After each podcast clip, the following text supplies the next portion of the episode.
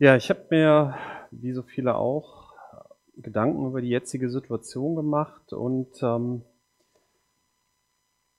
wie das hier so ist in Corona, wie wir damit umgehen und ähm, was das so für Folgen hat. Ich möchte mit einem Fun Fact beginnen, mit einem sogenannten Fun Fact. Fun Fact, unnützes Wissen, das aber irgendwie komisch ist. Wisst ihr, welches Medikament am meisten für den Artenschutz bewirkt hat? Also für den Schutz vom Aussterben bedrohter Tierarten? Da kommt ihr nie drauf, wenn ihr es nicht schon mal irgendwo gehört habt. Und zwar, es ist tatsächlich Viagra.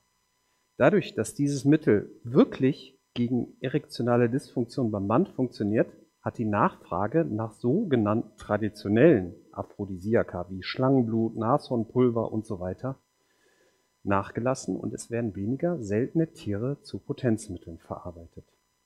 Letztendlich basieren diese sogenannten traditionellen Mittel eigentlich nur auf Aberglauben. Ne? Und der wirkt, wirkt daher nicht über den Placebo-Effekt hinaus. Placebo-Effekt, kurz erklärt, ein Mittel ohne Wirkstoff wirkt aber trotzdem, wenn der Patient oder auch der verabreichende Arzt daran glaubt, dass es wirkt. Und dieser Placebo-Effekt hat auch Grenzen. Und das hat man übrigens auch in Studien für Viagra nachgewiesen. Und dieser Placebo-Effekt, der hat mich auch noch so ein bisschen beschäftigt. Ne? Es gibt zum Beispiel im Iran, gibt es zwei Mausoleen, also so religiöse Gebäude, wo viele Menschen hinpilgern. Jedes jährlich gehen da Millionen von Pilgern hin, in Mashhad und Gom. Und die Gläubigen, die suchen dort Heilung, indem sie die Metallstäbe vor den Schreinen küssen. Das wurde jahrzehntelang, vielleicht jahrhundertelang schon so praktiziert.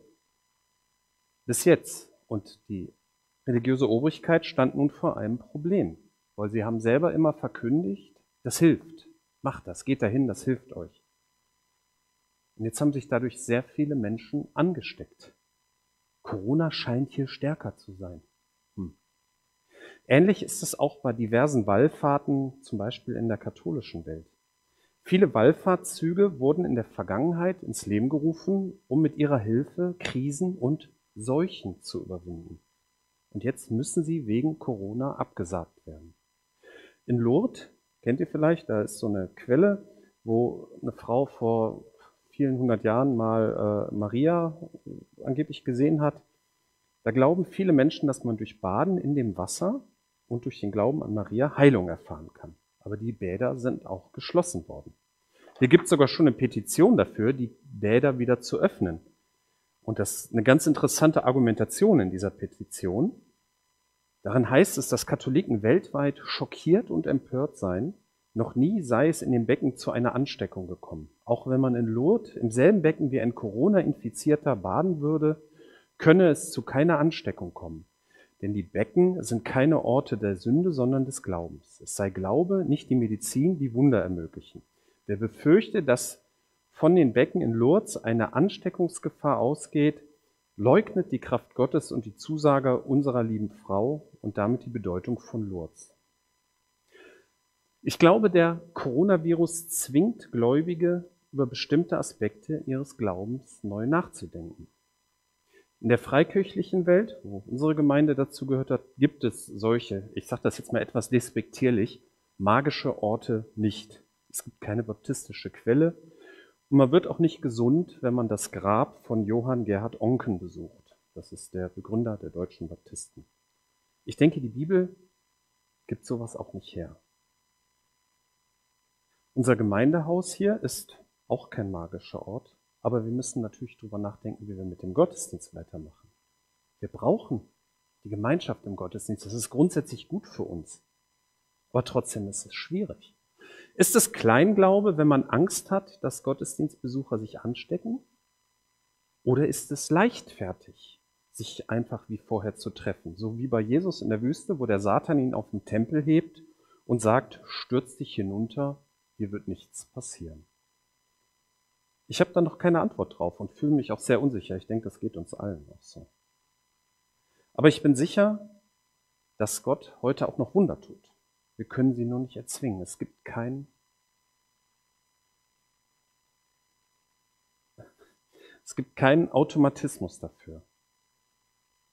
Wir können beten und Gott erhört Gebet. Nun möchte ich mit euch einen Bibeltext betrachten und da taucht tatsächlich so eine Art, Anführungsstrichen, magischer Ort auf.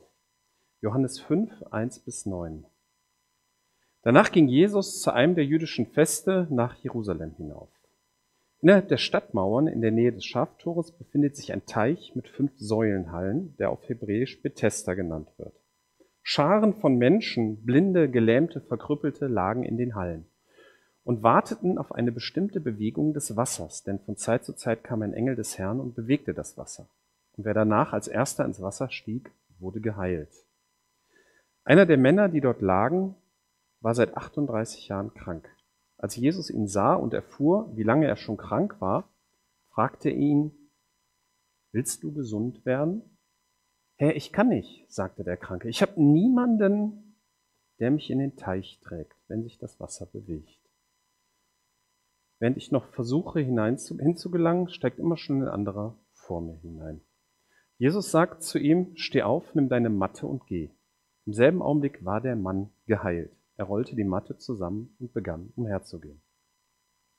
Gibt es also doch solche magischen Orte? Tatsächlich weiß ich nicht so genau, wie ich so mit diesem Vers 4, mit diesem Engel umgehen soll.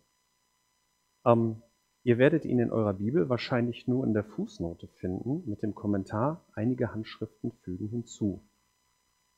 So richtig passt es auch für mich nicht zum Rest der Bibel. Aber andererseits hält sich Gott nicht an meine Vorstellung, wie er sein sollte. Und von daher ist das gut möglich. Aber das müsste dann auch messbar sein. Wenn man für heutige Orte auch so eine übernatürliche, göttliche Heilungskraft in Anspruch nehmen möchte. Der erste, der nach dem Bewegen des Wassers hineinsteigt, wurde geheilt. Das wäre tatsächlich gut messbar und belegbar. Und die Tatsache, dass sich viele Kranke dort aufhielten und warteten, deutet stark darauf hin, dass wirklich Heilung erfolgt ist nach dieser Wasserbewegung. Für die Botschaft dieses Textes ist es tatsächlich gar nicht wichtig, ob diese Wasserbewegung wirklich eine Heilkraft hat oder nicht. Wie war denn die Situation? Scharen von kranken Menschen warteten in diesen Hallen und warteten. Und ich glaube, manche warteten schon ziemlich lange. Was ist denn passiert, wenn sich das Wasser bewegte? Wahrscheinlich wurde gedrängelt, beiseite geschubst, um der Erste zu sein. Und die, die noch am fittesten waren, die haben es dann geschafft und die Hilflosen guckten in die Röhre. Und das bestätigt der Kranke ja auch. Es war immer einer vor ihm da. Er kam immer zu kurz und immer zu spät. Es gab eine Lösung für sein Problem, aber er war unfähig, sie in Anspruch zu nehmen. Das ist so ein bisschen ein Bild für die Lebensweise, jeder ist seines Glückes Schmied. Natürlich sollte man meinen, wenn man sich anstrengt, dann bekommt man sein Leben auf die Reihe. Das muss aber nicht so sein ich will jetzt nicht der Faulheit das Wort reden, aber manchmal bekommt man es nicht hin, obwohl es irgendwie gehen müsste. So wie es aussieht, hätte der Gelähmte durch das Wasser geheilt werden können. Aber er konnte es nicht schaffen. Wer weiß, wie lange er da schon gelegen hat. Jetzt die vollen 38 Jahre, die er krank war, da schon war. Aber ich könnte mir schon vorstellen, dass der da schon ewig gelegen hat. Die erste Frage, die Jesus dem Gelähmten stellt, hat er auch schon anderen Personen in der Bibel gestellt. Willst du gesund werden? Oder hast du dich in deiner Situation so eingerichtet, dass du in deinem Gejammer ganz zufrieden bist? Also das hat Jesus jetzt nicht so gesagt, aber ich könnte mir vorstellen, dass er den Gelähmten zum Nachdenken darüber bringen wollte, über diese unausgesprochene zweite Frage. Der Gelähmte antwortet, ich kann nicht. Er will wohl, aber er bekommt es nicht hin. Und dann kommt dieser tragische Nachsatz, das ist wirklich tragisch, ich habe niemanden. In einer Übersetzung steht, ich habe keinen Menschen. Kriegen wir das in der Gemeinde so hin, Gemeinschaft zu leben, dass es niemand sagen muss, ich habe niemanden? Das ist sicherlich ein Ziel unserer Gemeinde.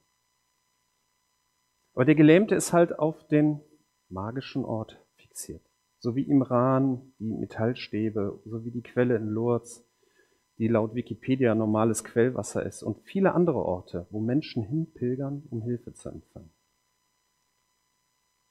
Jesus interessiert sich überhaupt nicht für das Wasser. Er hätte mir auch helfen können, indem er äh, ja, als erstes in das bewegte Wasser kommt. Ne? Jesus war Gottes Sohn. Er hätte sagen können, so, Wasser bewegt dich und wupp, drin und geheilt. Oder hätte das Wasser immer in Bewegung halten können.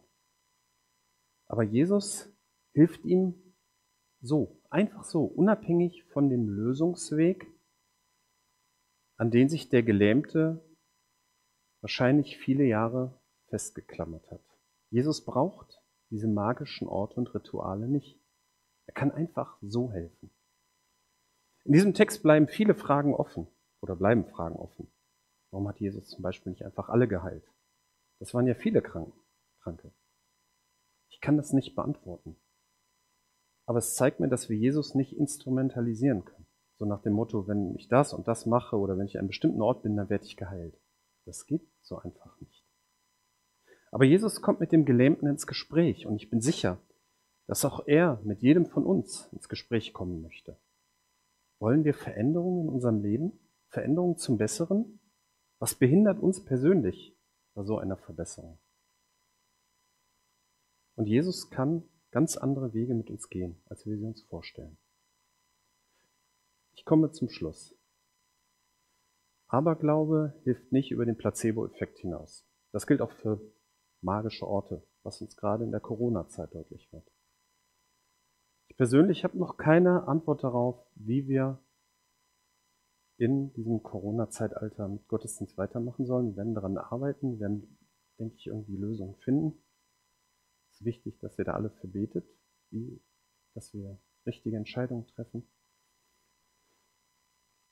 Der Gelähmte aus dem Bibeltext hat sein Heil an einem magischen Ort gesucht, wo es wohl auch wirklich Hilfe gab. Allerdings, er hat es nicht hinbekommen. Er hat es nicht hinbekommen, sich selbst zu helfen. Jesus fragt ihn, ob er gesund werden will. Und er wollte wohl, aber er hat nur den Weg über das bewegte Wasser vor Augen. Und er sagt, dass er niemand hat. Und Jesus ist nicht an unsere Vorstellung gebunden. Er kann ganz anders helfen. Und er will mit uns persönlich ins Gespräch kommen und uns bei Veränderungen zum Besseren helfen.